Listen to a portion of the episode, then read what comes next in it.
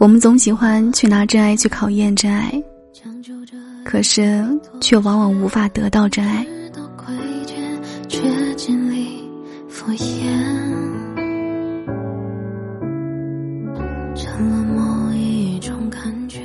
嗨，你好吗？我是幺幺，每晚二十二点，幺幺都会用声音陪你进入梦乡。你也可以添加幺幺的微信，是幺幺牙全拼一二三。我想带你远离喧嚣扰攘的闹市，用声音守护你片刻的安静。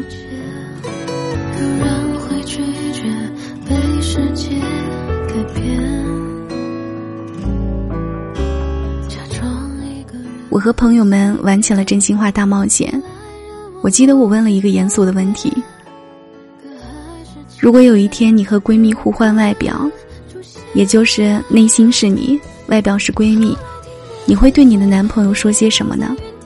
大家突然陷入了沉默。爱情不是理智的，它不是我们权衡利弊后的择优选择，也不是周围成双成对后的某种妥协。它来自一瞬间的冲动，并甘愿投入一生的时间。在我们投入一段感情的时候，我们足够爱，我们也许会变得焦虑不堪。面对爱情。我们会想，如果人生回到初见，他还会爱我吗？我们会想，就算他说永远爱我，他未来会不会与别人牵手？面对爱情，我们发现，就算放弃所有尊严，为什么我们还是无法获取哪怕一丝的安全感？我记得曾经有个朋友，他跟我讲了前女友的故事，他们在一起之后的每一天，他都在提心吊胆中度过。那时他还在公司实习，有一天他在为一个项目通宵加班，不能给女朋友足够的陪伴，女生就跑到旁边的火锅店，一个人吃火锅喝闷酒，然后发着微信跟他说自己喝多了，快不行了，快来火锅店来接我。男生赶紧放下手头的所有工作去找她，结果到了饭店里，发现女生不仅没有喝醉，而且还非常开心的吃着火锅。然后笑着跟他说：“你不是说工作吗？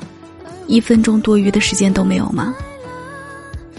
毕业后，他们不得已去了不同的城市，于是开启了异地恋的长跑。凌晨三点，他刚加完班结束，回家准备休息，就接到了女生打来的电话，让他赶紧起床清醒起来。他问女生发生了什么了，女生很紧张的说：“家里着火了，外面都是黑色的烟。”可是我这个地方没有办法下楼，怎么办啊？他说：“那你赶紧叫消防车啊！”女生却说：“烟全都进来了，房间停电了，我手机也快没电了。这也许是我们最后一次电话吧。虽然我说过我不怕死，可是，可是我舍不得你啊。”男生也很着急啊，说：“你别急，我看附近有没有消防通道。”我也舍不得你，你如果这么年轻就走了，你留下我一个人可怎么办啊？我是骗你的，根本没什么火灾。好了，我知道你心里还有我，你可以睡觉了。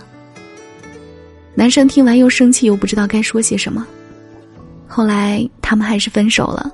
女生以为做这些可以考验爱情，但是她不知道的是，爱情脆弱的，根本经不起考验。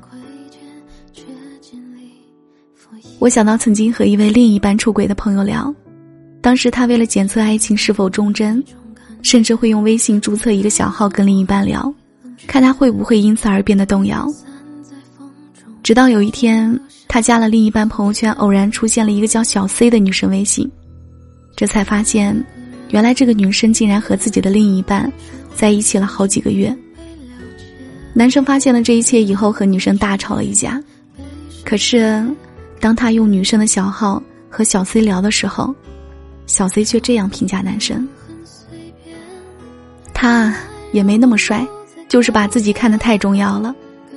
我当初也不是非要跟他在一起，仔细想想，他也就那么回事儿吧。所以，如果你感觉你们的关系出了问题，那肯定是出了问题。在关于出轨这场大逃杀里面。”不要以为谁会占了便宜，或者谁又会获得了真爱？这场战争中没有赢家，无一幸免。在前几天，我一个人在餐厅吃饭，我脑中还是会想起火锅店的镜头。女生对男生说：“你不是说工作忙吗？一分钟多余的时间都没有吗？”我拨起电话，也能感受到女生欺骗男生家中着火时，心里的那份小兴奋和不安。我曾无数次提醒自己，这就是爱情中的日常，也许就是他们生活的情趣。可是回过头想，我们又何必用爱情去考验爱情呢？爱情虽然不是第一天来过，但仿佛我们从未拥有过安全感。我生气时跑开，他没有追我，他是不是不爱我了？我流泪时他没有递来纸巾，他是不是不爱我了？我下班时他没有来接我，他是不是不爱我了？你很清楚，人心是会变的。你无论用什么方式试探，只能证明他在此时此刻爱你。但是你永远无法证明，他一辈子都如此爱你。爱一辈子这件事儿啊，无法证明，只有这辈子过了才知道。我们拿真爱考验真爱，往往得不到真爱，得到的也许是越来越炉火纯青的谎言。我们拿出轨考验情感的稳定，往往得不到爱情。我们呀，千万不要在爱情里作死。在这一场旷日持久的爱情表演赛中，没有人可以成为真正的赢家。你赢了，对方经不起考验；你输了，你不配得到任何尊重。所以啊，如果爱，请深深的、真诚的爱下去，不要去考验爱情，因为，它根本经不起考验。